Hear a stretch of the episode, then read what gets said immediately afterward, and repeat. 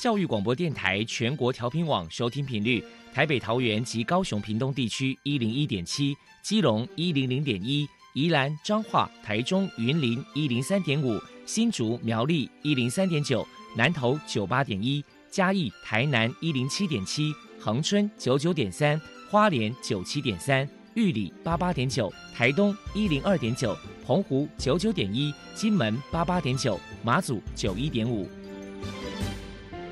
是包容，爱是牺牲，爱是分享，爱是服务。因为爱，特殊教育充满了无限的可能。用爱关怀身心障碍同学的未来，用心倾听资赋优异子女的心声。欢迎老师、家长、同学们，大家一起加入特别的爱这个大家庭。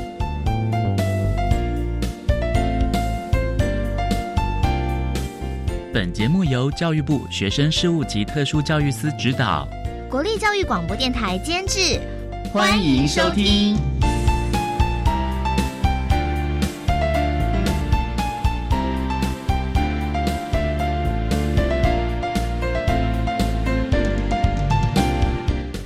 爱，我们在空中相会。欢迎您再度收听《特别的爱》，我是小莹。这个节目在每个星期六和星期天的十六点零五分到十七点播出。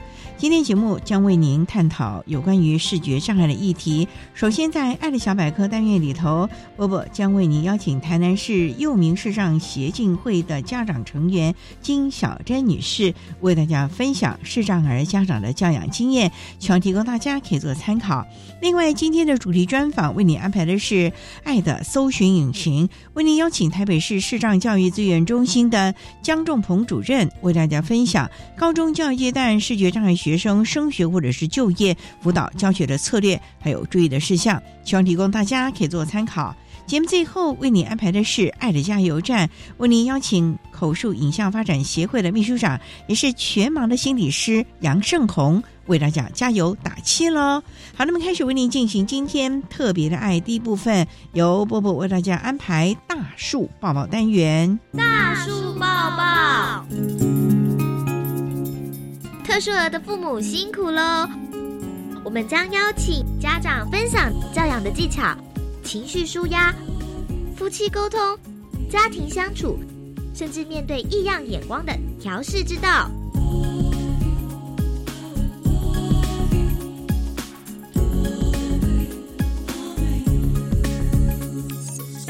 Hello，大家好，我是 Bobo，欢迎收听大树抱抱。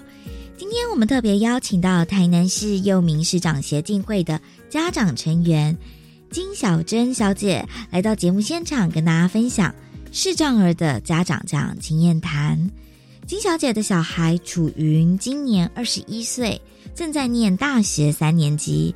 首先，先请您来谈一谈，当初知道楚云是视障儿，当时内心的心酸跟难过，你是如何走出来的呢？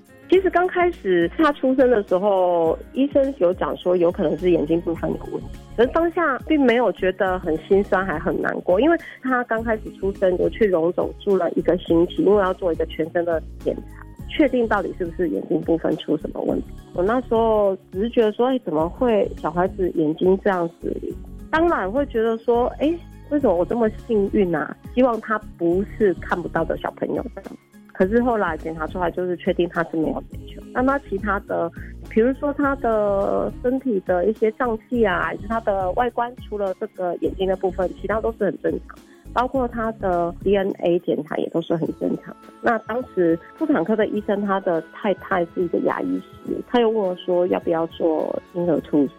当下我心里觉得，这个提议可能不太 OK，因为小孩子我怀胎十个月，然后生下来了，我也抱到他了，我怎么可能会忍心把他做婴儿猝死？那当下我都没有想到说未来的路啊什么之类的，我就想说这是我的孩子，我就是一定要。他好好的照顾他，然后把他抚养长大，让他以后就是能够自己有一个未来可以走得很顺的一条路。所以当下你已经下定决心，是一定要好好把他教养长大这样子。那想必你为了楚云呢，他应该也为了他投入了很多的心血跟努力。要不然谈谈说，哎，可能在早期，也许你有寻求哪些组织机构的帮忙呢？我们住的地方是很偏乡，就是一个很偏远的一个渔村。我们那边的话，其实资源真的是蛮匮乏的。那我也不知道。身边没有其他的人，就是他们有这个状况，所以我也不知道应该要去什么地方寻求别人的帮忙。那也没有其他的机构主动的来找我们，也是一直到处于小学应该要入学的时候。其实那时候我跟我先生讲过，是不是不要让他去上学，因为我们唯一担心的就是他的安全。然后他去上学的话。同学会对他有一些比较不友善的一些行为，所以我们那时候一直在考虑这个问题，也没有让他去上学前的幼稚园。后来是因为我们台南市市长巡回有一位李静老师是他的负责的老师，然后他自己来找我们，他有跟我们说明，孩子应该时间到了，就是要让他去学习，不能抹杀了他学习的一个基本的权利。那是一直在他的媒合之下，我们才决定让他去上小学。殊不知带他去上小学第一天，就是去到小学的时候，其实校长他是有一点点排斥这个孩子。他跟我们讲了一句话，他说：“你的小朋友，他的眼睛是。”不方便的，他是视障，那你应该让他去特殊学校接受教育，而不要让他来普通学校。但是李一金老师他有跟校长说，他说他自己的孩子也是视障，一路从普通学校一直念念念念念到大学毕业。我觉得这种成功例子，我们应该要去给他复制。其实我当下心里是有一点小难过，因为我觉得第一次踏出我们的家庭、我们的环境，结果所得到的不是一个很友善的回馈，当下是很难过的。后来是一定老师，他就是有一直在来回当时帮我们做一个媒合，然后让我们的小朋友就有机会到普通的学校去就读小学。那这样听起来，这个李老师真的是你们的贵人耶。呀，好，那再来可能想要请教您，那除了这个李老师之外，那当时有没有参加一些什么组织机构呢？其实小时候我们比较偏乡嘛，然后资源比较没那么充足，其实我们也没有参加什么机构。但最主要是大概国中的时候，经由一定老师他介绍我们认识台南市的幼民适当协进会，我们有加入他们的会员。刚加入的那一段时间，其实也没有说常常到他们的协会那边参加活动，因为我们真的要去到他们协会，大概来回要两个小时，所以我们就很。找过去，可是楚云高中的时候就很值得一提，就是谁会知道他要升大学？那他们也有两位社工员哦，一林姐姐，还有一个茂坤哥哥，他们两位就陪同楚云到成大去做一些媒合啊，比如说陪他一起去拜访教授。然后还有陪他去进行一些接洽的一个工作。其实楚云基本上就是没有参加其他机构，就是只有幼民市场协进会。然后就是也很感谢他们给楚云有一些很多很多的帮忙，因为他们其实做的业务也蛮多的啦。虽然说我们是比较在偏远的地方。但是我觉得他们的关心我们都有收到，等于是透过他们的帮忙，也让楚云可以顺利进入这个大学就读，对不对？是是，除了学校，还有这个协会，就是也真的出了很多的力量帮我们帮助我们。好，有了解。那想请教一下，因为楚云也在念大学了嘛，那现在的他呢，有没有做一些让你觉得窝心感动的故事呢？其实我的厨艺是那种厨艺小白，煎鱼鱼可以超会搭的那一种。我要煮什么东西哦，我自己都觉得我很天才，没有办法把东西给煮好的。但是我们楚云的厨艺非常好，他会去找食谱，然后上网去查。这东西怎么做？做完了之后就跟我分享说：“妈妈，我今天煮什么给你吃？”因为我们两个一起住，比如说我吃饭时间到了，我就问他说：“你吃什么？”他说：“你那你想吃什么？”我说：“那你煮什么，我吃什么。”那好了，那他就去动手，这是其中一个。然后还有就是，楚云他其实念书他有拿到奖学金，那他也不会去乱花钱。但是我都跟他说：“你要对自己好一点，你想吃什么买什么就去买。”可是每年生日他都会跟哥哥一起买东西给我。尤其是第一次，就是有收入、有赚钱的时候，他第一次请我吃牛排，我这个我记忆 非常非常深刻。就是那时候我们去台中看舞台剧，他请我吃牛排，我说为什么请我吃牛排？他说今天领薪水。哇，当下那个心情真的是有一点点想要想要流眼泪出来。然后，嗯，感动就对了。就是对，后来还有一年母亲节，他跟哥哥就是一起合买了一个 Apple Watch，跟他说你们要省一点，就是不要把钱乱花，因为这个 Apple Watch 其实我也不见得能用得到。但是他们的想法是觉得说，因为我不会开车，但我都是骑机车，那他们是觉得说，哎，可以有个 Apple Watch，因为它有一个监控跌倒的那个功能，他们希望第一时间如果有什么问题，他们能够就是马上知道。我觉得贴心对，其实其实很多很多没有办法一一列举，但我就是觉得这个孩子他是很贴心的一个孩子，虽然说有时候会讲话让我气的要死，可是就是他，我感觉就是让我能够记得好的那部分，比记得他不好的那部分真的是多了很多。嗯哼，也算是一个很懂事的小孩啦。他非常懂事，从小到大就是都不用我操心什么，也。就是很懂事，我就只能这样说，因为我感觉他跟一般世上的小朋友都不太一样。第一，我很幸运生到的这个孩子眼睛是不方便；第二，我生到这个孩子，他虽然眼睛不方便，但是他给了我很大很大的方便。那最后，请您就是以视障儿的家长的一个身份，可能来给一些同样是家里面有视障儿的家长一些鼓励的话呢？其实我们的孩子，他特别的地方，只是在于他跟普通的孩子。事物方面，就看东西的这个部分是有一点点差距的，但是他们的能力、他们的想法，你不要去抹杀他，你也不要设限他，应该就是给他多一点点的鼓励，多一点点的尊重，大于你去限制他，你怎么不能做？你应该要怎么做才不会危险？还是你应该要照着我家长的想法去走这条路？从从小时候。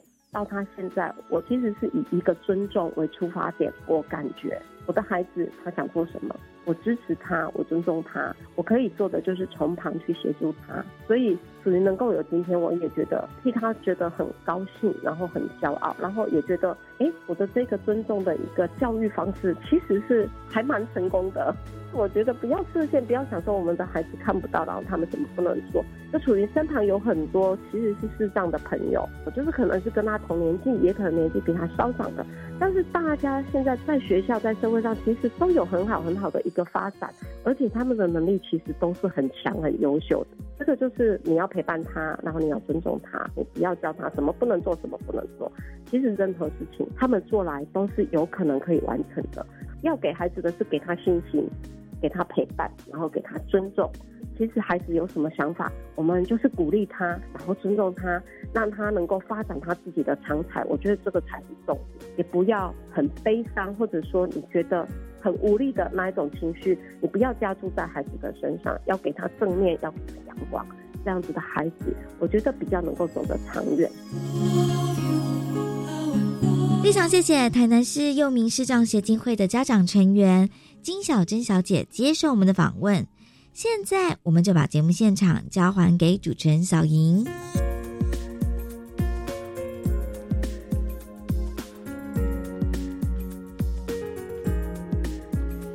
谢谢台南市幼民市障协进会的家长。金小珍女士以及波波为大家分享了视障儿教养的经验，希望提供大家可以做参考。您现在所收听的节目是国立教育广播电台特别的爱，这个节目在每个星期六和星期天的十六点零五分到十七点播出。接下来为您进行今天的主题专访，今天的主题专访为您安排的是《爱的搜寻引擎》，为您邀请台北市视障教育资源中心的江仲鹏主任为大家分享升学。就业的评析，谈高中教育阶段视觉障碍学生升学或者是就业辅导教学的策略，还有注意的事项，提供家长、老师还有同学们可以做个参考了。好，那么开始为您进行今天特别爱的主题专访，《爱的搜寻引擎》，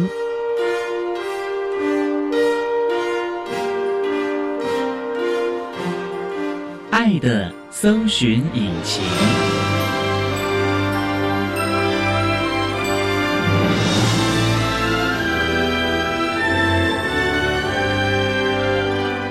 今天为大家邀请台北市视障教育资源中心的主任江仲鹏江主任，主任您好，主持人好，各位听众大家好。今天要特别邀请主任为大家说明升学就业的评析，谈高中教育阶段视觉障碍学生升学或者是就业辅导的教学策略，还有注意的事项。首先要想请教主任，您这个。视障教育资源中心是服务我们台北市所有的视障的同学吗？我们主要是服务台北市高中以下普通学校的视障学生，所以启明学校特教学校校内的学生就不是我们负责的对象。那还有另外就是国教署负责的国立学校，像是台北市的正大附中跟师大附中的高中部学生，是国教署那边负责。所以除了这两块学生之外，台北市高中以下的视障学生主要我们服务的对象。主要他的学校是台北市立，这个就是我们的服务对象。您这样说，我们市障教育资源中心，它的地点是在，就是在我启明学校里面哦，天母那个地方哦，对，所以就是在那个天母棒球场旁边。可是你们有服务启明的学生啊？为什么要在那儿？应该是说我们是在启明学校里面的一个单位处室。启明学校校内老师他就是负责校内的视障学生。那因为台北市还有很多普通学校的视障学生，需要有个资源中心去往外支援这些学校。那我们服务内容是什么呢？不光只是巡回辅导这一块吧。应该说，我们的主轴是巡回辅导。那我们最大的目标，希望可以帮助这些学生，他们在普通班就读的时候，他们的老师跟特教老师可能不一定有受过视障相关的经验，所以就是我们的老师会带着我们的一些工具啊，例如说评估工具、辅具或一些教材，入到这些学校去协助这些学生，主要是希望他们可以在普通班或者是在资源班的上课期间有良好的适应跟学习，可以跟着班上同学一起来上课。不然这样巡抚老师就很辛苦了，大量的教具啊，或者你讲的施测的工具，就得随身大包小包的带着。对，确实我们的老师，像我之前七八年的时间，也都在当巡抚老师嘛。比较辛苦的地方就是真的有时候我们的评估工具很重。有一次我回到家的时候就全身酸痛，我就特地站去体重机上面量一下，我那天身上带的包包啊、水壶啊，加上评估工具大概有八公斤。我们的评估工具有些是铁件，就是比较坚固的东西做的，所以夹起来还蛮重的。可是为了要提供孩子们相关的服务，再重也得拎得去就是就有点像是上山呐，也没有到下海了，就是有些学校可能在山上，阳明山呐、文山地区的啦。山、阳明山，我们都有学生在服务。我也像东部地区啊，对他们开要上两三个钟头，对他们真的很辛苦。这个出来一趟，真的就想说，我到底有时候还要过夜之类的，才能看到学生。所以台北市还算是幸福，我们的交通算是方便了，就是搭个捷运、骑个车就可以到了。那如果需要你们服务的学生，是不是要经过学校体系，还是有什么体系经过申请呢？不能自己打个电话，哎，我要怎样怎样吧？假如是从小就是已经通过那个视障教育鉴定的视觉障碍学生，其实我们中心都有掌过这样的资料。其例如说，他从学前或从国小开始，我们就会一路掌握到他高中毕业，都会一直是我们服务的对象。那确实，刚刚像主持人讲的，有一些学生他可能是中间才发现，或是视力突然恶化，可能是家长、老师们有反应，他们就打电话到我们中心来。那我们中心就会协助他们做视障鉴定安置的程序，会做评估，带领他们做一些鉴定会议的程程序。那他正式成为我们视障生的时候呢，就会入到我们的名单里面。那我们就是一路会辅导到他高中毕业。这路程还蛮长的了。对，就是我们有些学生，就是一看就是十几年，从幼稚园看到他高中毕业，从小就看他长大，也帮他规划了很多的计划，从 IEP 啊等等的一直上来了啊。好，那我们稍待啊，再请台北市视障教育资源中心的主任江仲鹏江主任，再和大家分享高中教育阶段视觉障碍的学生升学或者是就业辅导的教学策略喽。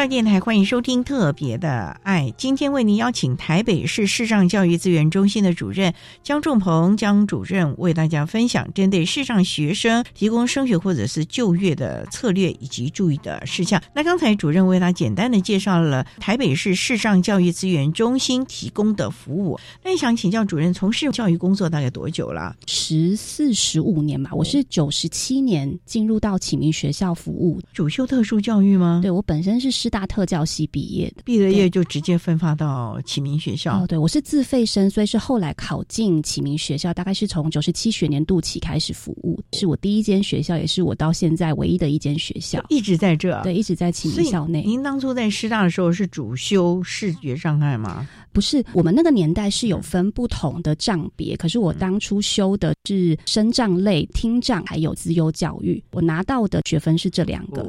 那视障的部分就是有修部分的学分。后来是因为启明学校有开相关的缺额，所以就来报考。后来有进到启明学校，直接面对这个教学现场，跟以前学生不太一样吧？嗯，差蛮多的。第一天当老师有没有很担心啊？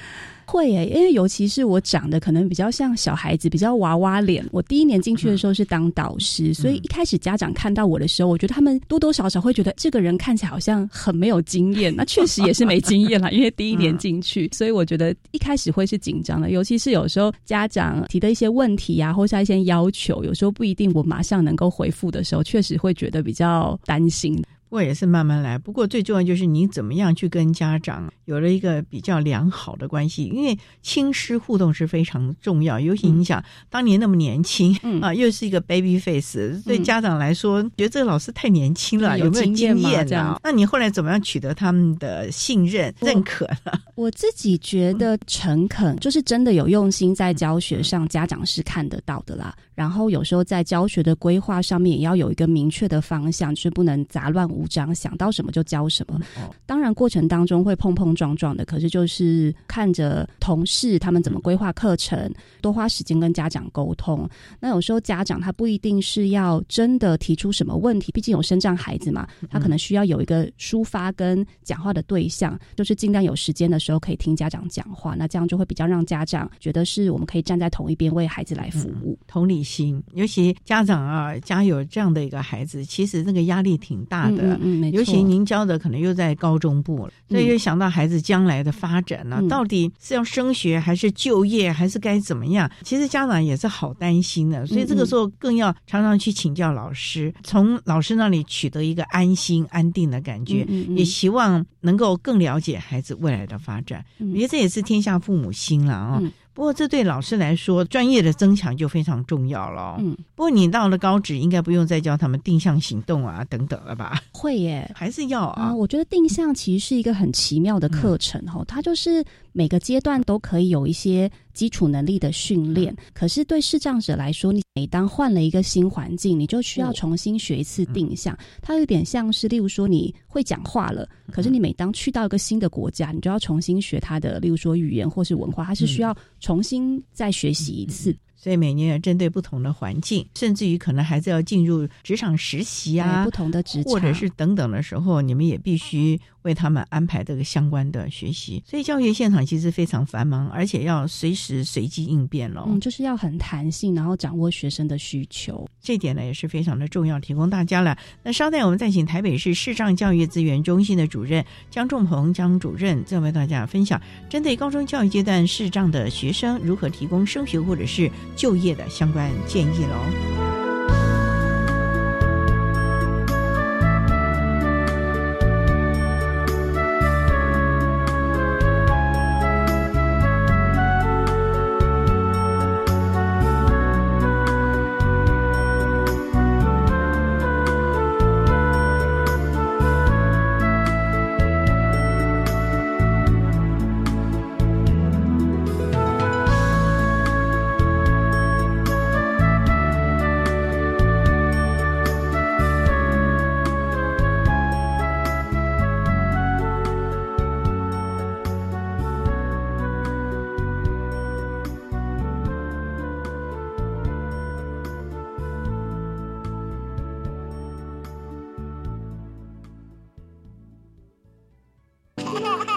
世界上有一种植物，只要一接手就放不开了。妈，我明天要上台表演的衣服，你要记得帮我烫哦。妈，我前几天沾到泥巴的球鞋，你记得帮我洗哦。这个植物永远像陀螺一样的打转，即使很累，不会辞职，也不会跳槽。美女，你先去睡，妈妈晚上会帮你把衣服烫好。还有帅哥，妈妈早就帮你把鞋子洗好了。妈妈，谢谢你，最爱妈妈了，嗯嘛。哦，好恶心哦，这是马屁精。母亲辛苦的植物不需调薪，只期望一个拥抱，一声感谢。教育电台祝所有的妈妈母亲节快乐！妈妈，我爱你。妈，我也爱你哦。祝你母亲节快乐！只要你每一天快乐。我们来搜寻什么是海洋教育推手奖。这是为了表彰致力推动海洋教育的团体、个人、地方政府及课程教学团队，希望鼓励民间资源挹注，凝聚各界力量，深耕海洋教育。什么时候报名呢？即日起到七月十号。我们学校可以参加吗？当然，更多推手就可以促进海洋教育的传承与扩散。以上广告是由教育部提供。管那么的水，落嘎西木啊！大家好，我们是欧开合唱团。您现在收听的是教育电台。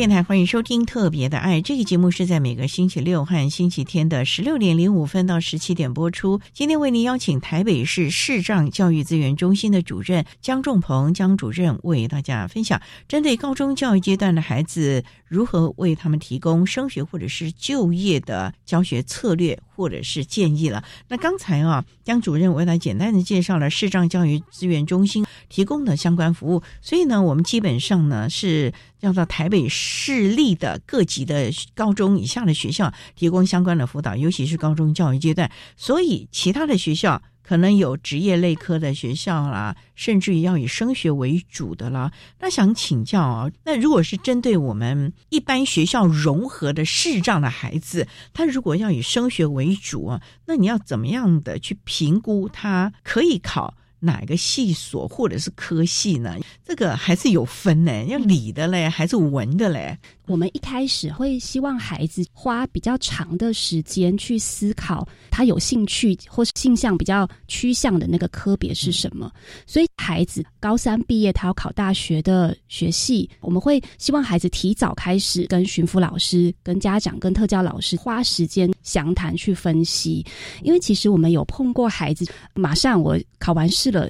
在两周我就要填志愿，他就突然慌了，老师怎么办？志愿这么多，我要填哪一些？会有这样的状况，可能情急之下呢，压力更大，有时候可能会跟家长发生一些争执跟纠纷，可能家长想的跟孩子想要的也不一样，所以我是会建议学生提早开始，慢慢的去翻，就是我们都会有大学考试的简章，或是特殊管道入学的简章，先去看简章的内容，学系科系有哪一些，然后哪些是有兴趣的。我自己遇到的大部分的学生都很难很明确。的说，我就是喜欢什么科系。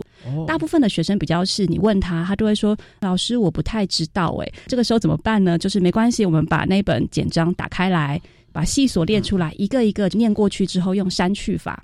我念到这个，你喜不喜欢？你有没有绝对不要读的？像有些孩子会觉得我数学不好，我绝对不要读理工或者是数学或者是商科的，我绝对不要。那我可能对语文有兴趣，可是我英文很不好，那我英文删掉，我要不要保留日文？就是先用删去法的方式排出一些你念了一定会觉得很痛苦的科系，剩下来就是我们可以讨论是不是有一些科系里面你再去分级，最喜欢的、中度喜欢的跟稍微比较没有兴趣的再去做调整，再搭配上其他因素，例如说交通，因为其实交通对视障孩子来讲非常的重要，交通比较不方便，或者是他校内的无障碍环境，你思考起来觉得没有那么合适的学校，那可能是不是在笔序上面再往后排一点？所以有一些综合的考量，你的兴趣、整体的交通、家长的期待，或是毕业的出入，综合起来之后，就稍微可以排序一下你的志愿到底要怎么选填。啊，主任，你该不会真的等到填志愿的时候才跟他们谈这个事吧？不会，是不是高一高二的时候就应该先探测一下？因为通常你们辅导这个孩子，可能就是他在这个阶段的时候，你都是他的专辅的老师了。嗯。那应该很早了吧？对，可能不会高一一入学啦。我们通常高一的时候，可能都还是会以协助学生适应高中生活，因为师长本来就是在阅读或是摸读点字速度上面会比同学慢一点，所以我们可能很多的地方是在处理他的学习要怎么样跟着上学校的脚步。到高二的时候开始跟他说：“哎，明年要考试喽，那有一些考试的时程要注意。那我们先把历届的简章翻出来看一下。这个时候孩子就会大概有感觉，说每一年的，例如说。”说升降真是这个特殊考试会有哪一些的缺额会开，那就可以。引起他们有思考的方向，真的到高三简章出来了，我们就很明确的拿出来来翻，然后来思考。如果是在一般高中或者是所谓的综合型高中，那大部分都是以升学为主的，而且可能都是以普通大学或者综合大学为主，不会去考量到所谓的科技大学这一块了啊。呃，比较少，比较少。那通常在选科系，那就很重要的了。是不是你也要针对他们先天上的视觉的障碍，提醒他们，例如可能一些操作比较多的这种。科技可能我们就还是不要吧。那可能要念的、读的这个部分、理解的部分的，比较属于文的这部分，可能是他们可以考量的了。对，像我们辅导学生的过程当中，第一个当然就是问他喜欢或是不喜欢什么。那有些学生可能就很明确，例如说这个是比较操作型，例如说设计相关的科系，例如说什么景观设计这种，他可能就是觉得可能视觉上面就比较没有办法负荷，就先排除，或者是一些城市设计。我可能会需要看到比较小的文字，比较困难，我就先排除。所以确实，我们大部分的孩子会以比较一类的文科的或是语文相关的为主。当然，我们在辅导学生的过程当中，会提供一些学校它校内本身有的一些资讯。例如说，我们可能会带学生一起上网去查这个科系，我们直接调出来说他可能上课的内容哪一些。给他一个比较明确的方向，这是第一个。然后第二个就是在我们身障真试的那一本简章里面，他们开缺给视障生的科系也会特别写，例如说我这个科系，我这个系所有没有特别操作型的要求。或者是我有哪些毕业的门槛，那也可以让学生有一些的参考，知道说我进去念之后可能会碰到哪一些挑战。那第三个就是我们曾经有过带着学生去找同一个科系的学长姐，也是视障生，我们就一起坐下来来讨论。你今年念到大二了，那你可不可以给这个高三即将想要读这个科系的学弟妹一点意见？例如说你在考试的过程当中有没有遇到什么困难？教授有什么要求？在校内的定向，或者是你真的有住宿的话，你要怎么自己打理自己的生活？就请学长姐给一些意见。那这个时候呢，孩子就会有比较明确的思考跟方向，知道说，哎，我适不适合读这个科系？那会不会我很喜欢读，可是后来会发现一些挑战？那我是不是要先思考？尤其由学长姐现身说法，总比老师讲了个半天呢，他还是雾煞煞的啊。同年级同才说的，他可能。就更加的信任，也知道自己的方向了。嗯，所以这个部分其实也是要慢慢来的。嗯，例如说你请到这个学长姐，这也要跟学长姐们沟通，还是之前他们也经过了学长姐的辅导过嘞？有点算是靠关系嘛。我来就是我自己带过的学生，他可能刚好是某一个学校，例如说教育系，他已经念进去了，我就说你可不可以来帮老师个忙？你的学弟妹想要也考这个，例如说师大教育系，你可不可以来分享一下？我们徐福老师之间也会彼此分享资源，例如说问问看有没有我的同。事带过的学生已经在大学里面是某个科系的，可不可以请他过来一起帮忙，跟我们即将毕业的学生来分享？虽然啊，已经做了这么多的练习啊，或者是比较以及提醒了啊，例如说简章啊，去了解了，甚至于请了学长姐来分享。可是最重要的，到最后做决定，甚至这中间呢，要了解自己能力到底够不够，这才是一个重点啊。我们稍待要再请台北市视障教育资源中心的江仲鹏主任，再为大家分享针对视觉障碍的孩子在升学这个块面呢，除了刚才我们所所提到的，那对于他本身能力啊，是不是要能够更剖析的清楚？我们再请主任为大家分享喽。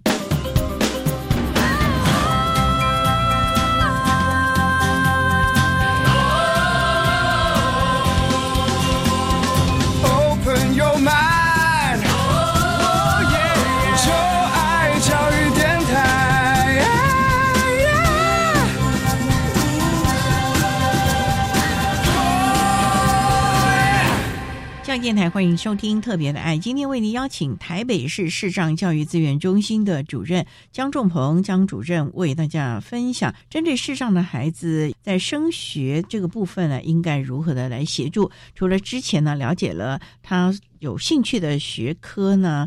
以及了解这个学校呢未来的要求啊，不过最重要的孩子的能力，因为视障我们毕竟还是有一些先天上的限制了，可能在学习上比一般人呢辛苦的多。这个部分你要怎么样的来协助孩子？是帮他在更精简、精准的找到他的学习策略呢，还是要了解他的能力？可能真的是要去无存菁筛选之后专攻那个部分了呢。刚刚主持人讲到这两个策略都有，尤其是视障学生，其实真的因为在阅读或者是摸读上面会需要耗比较多的时间，所以我们一开始老师。进去做辅导学生的时候，其实有个很大的重点，就是评估学生他在跟一般孩子学习上面的落差点是什么，并不是指认知上面的落差。因为其实我们很多视障孩子也都非常的聪明，他们的学习能力是完全没有问题，理解力是完全没有问题的。它的差异就在于，例如说在感官上面的限制而造成的一些的差距。其实我们人在学习的时候啊，虽然有各种的感官，可以听、可以看、可以闻、可以尝、可以摸，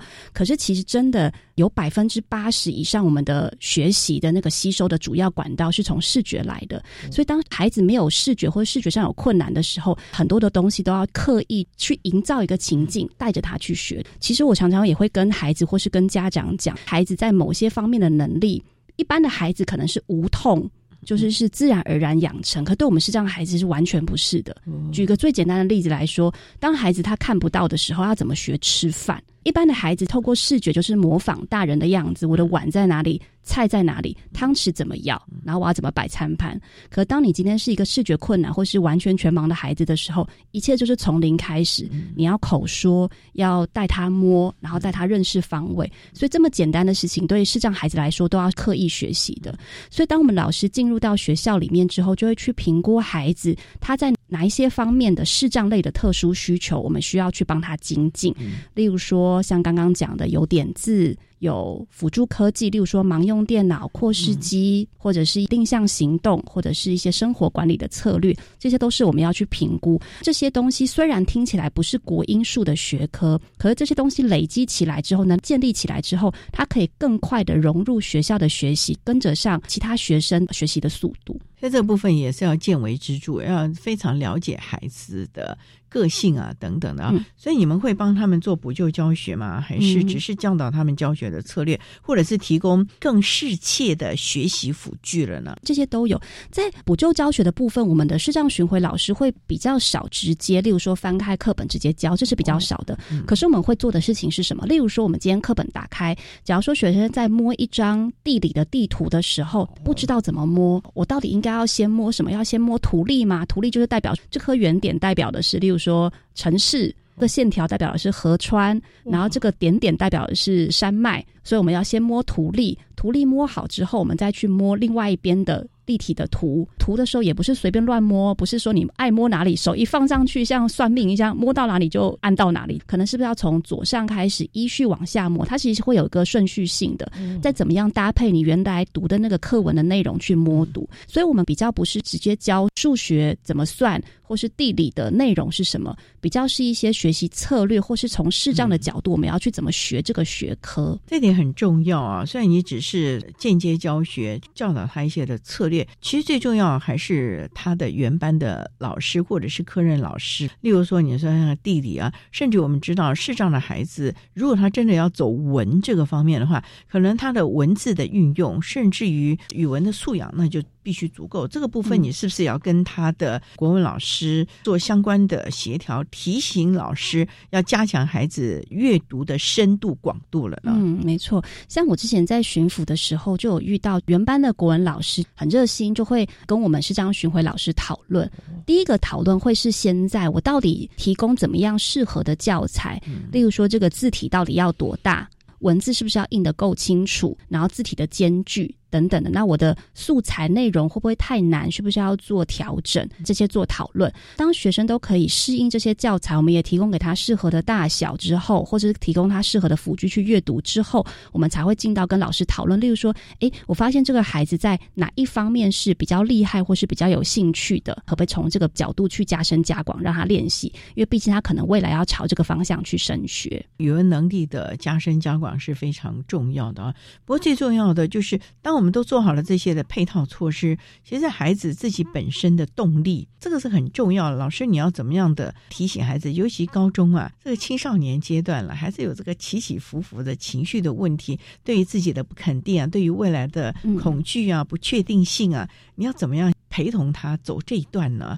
我觉得每个巡抚老师都有不同的风格，有一些就是很像老师，那有一些比较像是慈爱的妈妈，那有一些是比较严谨的。那我自己的风格，我自己定位啦，比较像是大姐姐或者是朋友。因为我自己成长的过程当中，我也有遇过一些年纪稍长，我遇到问题的时候可以去请教他的这种哥哥姐姐的角色。那我自己会觉得，这个在我成长过程当中很迷惑的时候，或是很彷徨的时候，他们会给我的方向是很有安全感的。所以当我进到学校里面跟孩子们互动的时候，我也是比较倾向朋友跟大姐姐的角色。我们又比较不像是他们原班的老。老师每一天都会出很多功课，然后帮他上课。那我进去的时候，可能就是先会问他最近的状况如何，再切入到上课的内容。当然，我觉得长期的陪伴是重要的啦。那虽然我们。没有办法每一天都见到学生，可是我们定期，例如说每一周都进去看学生，帮学生上课，其实是会观察到他生活上面的起伏。例如说最近是不是稍微没睡好，或者是脸色不好，是不是跟爸爸妈妈吵架，或是跟同学吵架了？有时候孩子会有一些很可爱的疑惑，例如说老师，我最近遇到一些困扰，我以为是什么很大的困扰，他的困扰是最近要拍毕业照了，可是我每次看到我自己的照片，我的眼睛都没有对准相机，歪歪的。她又是一个高中的女生，就觉得我这样子每次拍照自拍起来，同学都漂漂亮亮，只有我看起来比较不上相。这么小的东西，其实都很影响到孩子的心情。所以有时候协助他们一些从小事情的去调整，可以稳定他们的情绪，可以拉近我们跟孩子之间的距离。当我们给意见的时候呢，给一些方向或者是一些比较严格一点的要求的时候呢，学生就会比较容易听得进去，知道我们是跟他站在同一边，为他好。我最重要的。基础的信任关系要有的了啊！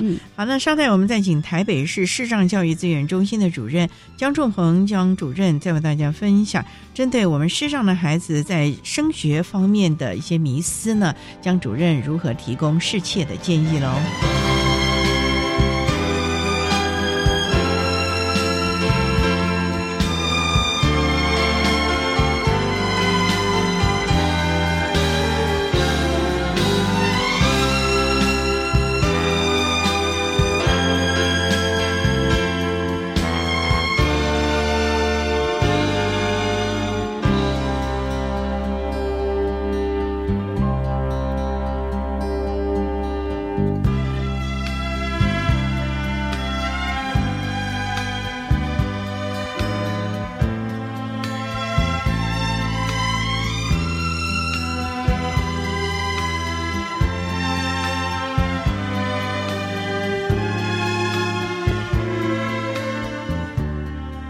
电台欢迎收听特别的爱，今天为您邀请台北市视障教育资源中心的主任江仲鹏江主任为大家分享针对视障的孩子如何提供升学方面的辅导建议了。那我们刚才提到的都是实质上孩子可能在学科能力的加强、学习的策略，甚至于在选读兴趣科目的时候呢，做了一些建议。不过刚才主任你也特别提到了，我们的孩子。在高中毕业升入下一个教育阶段的时候，这其实还是另外一个教育的阶段的起点。而且我们也知道，在高等教育阶段，其实训练的是独立自主、时间的管理啦，要学习做一个大人，学习自我负责了。可是很多的孩子，就像您讲的，考上大学了，一切都抵定了那种感觉，这样的一个经验，可不可以跟大家来分享呢？真的是非常重要。当今天有家长来问我，老师，我志愿怎么填？我有哪些特殊考场的服务要申请？之后呢，等孩子考上大学，他知道学校之后，才离毕业还有一段时间。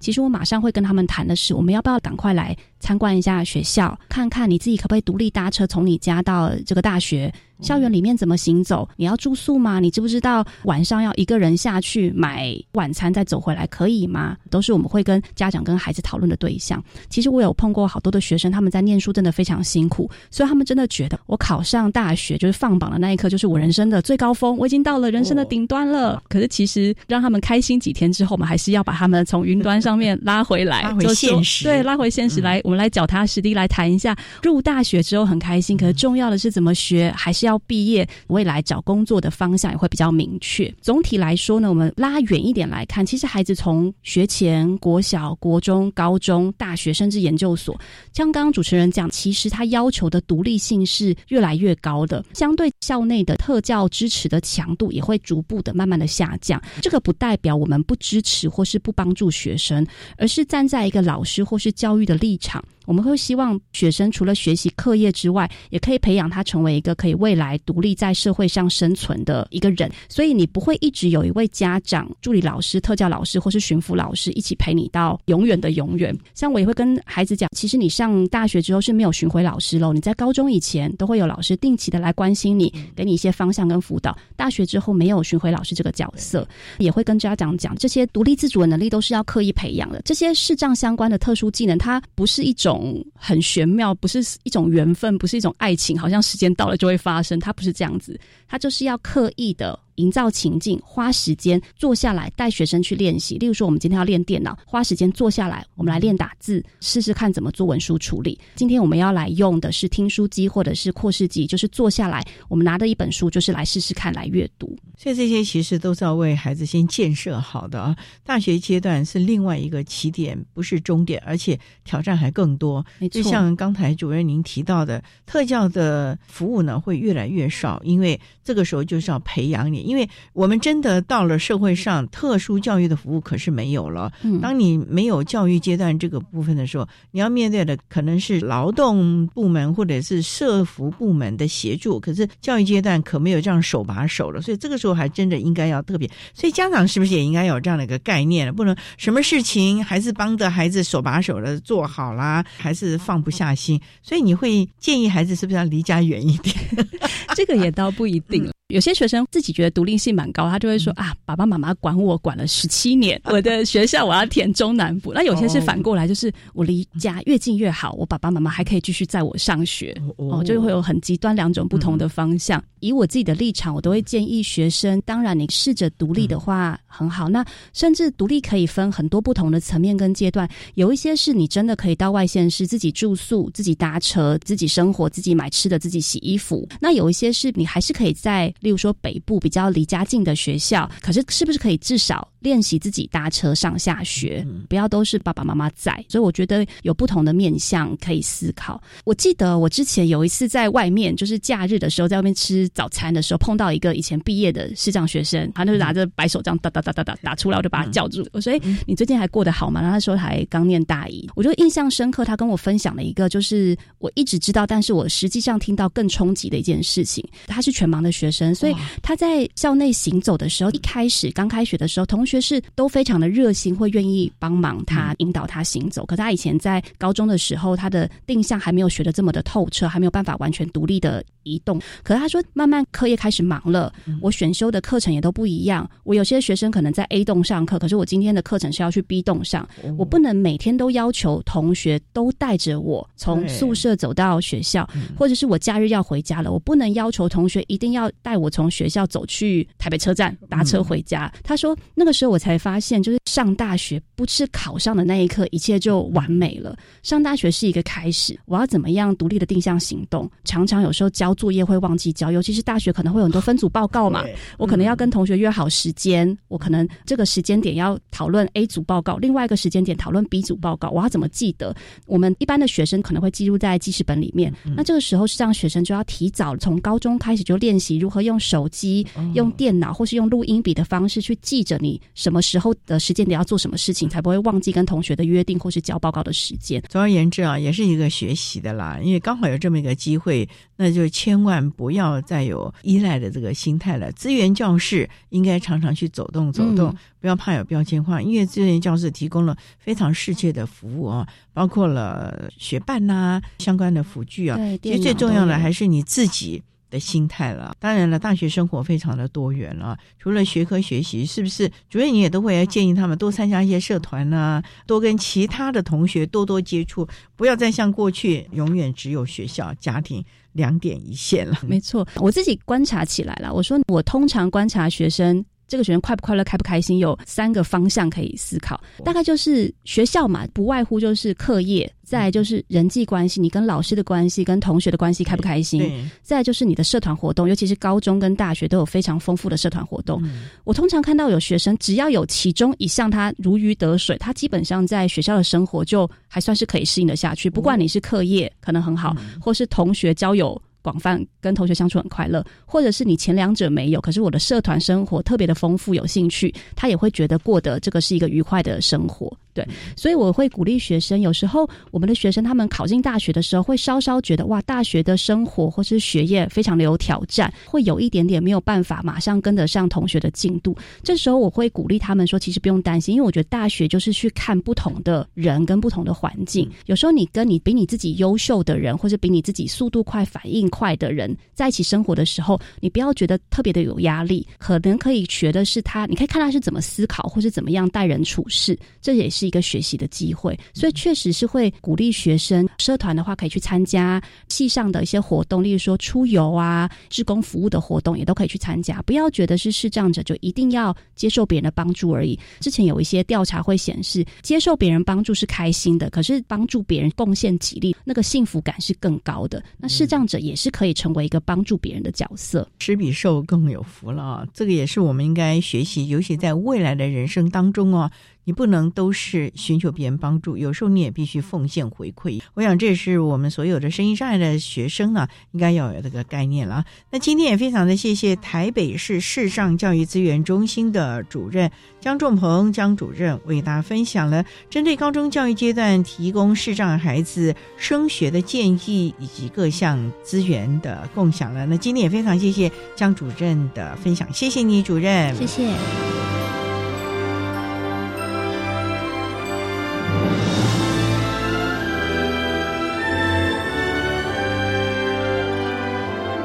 台北市视障教育资源中心的江仲鹏主任为大家分享了高中教育阶段视觉障碍学生升学或者是就业辅导的教学策略，还有注意的事项，希望提供家长、老师还有同学们可以做个参考。您现在所收听的节目是国立教育广播电台特别的爱节目，最后为您安排的是爱的加油站，为您邀请口述影像发展协会的秘书长，也是全盲的心理师杨胜宏为大家加油打气喽。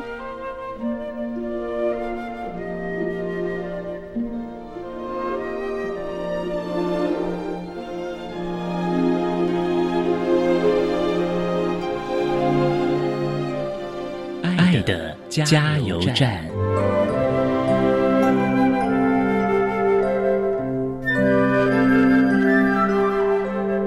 啊，我是杨胜宏。如果可以的话，我很期待社会大众呢看到视障的朋友，你会愿意主动的去问问他的需要。比方说，在路上你看到他问他的需要，他可能会需要你帮忙他走一段路，或者是帮他看个公车。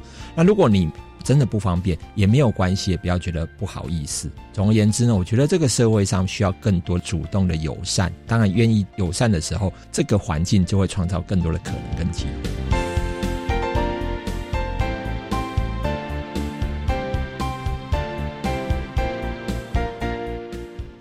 节目就为您进行到这儿了，感谢您的收听。在下个星期节目中，为您邀请中华民国脑性麻痹协会的职能治疗师罗慧珊罗职能治疗师，为大家分享设身处地的心境，谈职能治疗师如何协助教师将专业应用于脑性麻痹学生的教学策略，提供大家可以做参考。感谢你的收听，也欢迎您在下个星期六十六点零五分再度收听特别的爱。我们下周见了，拜拜。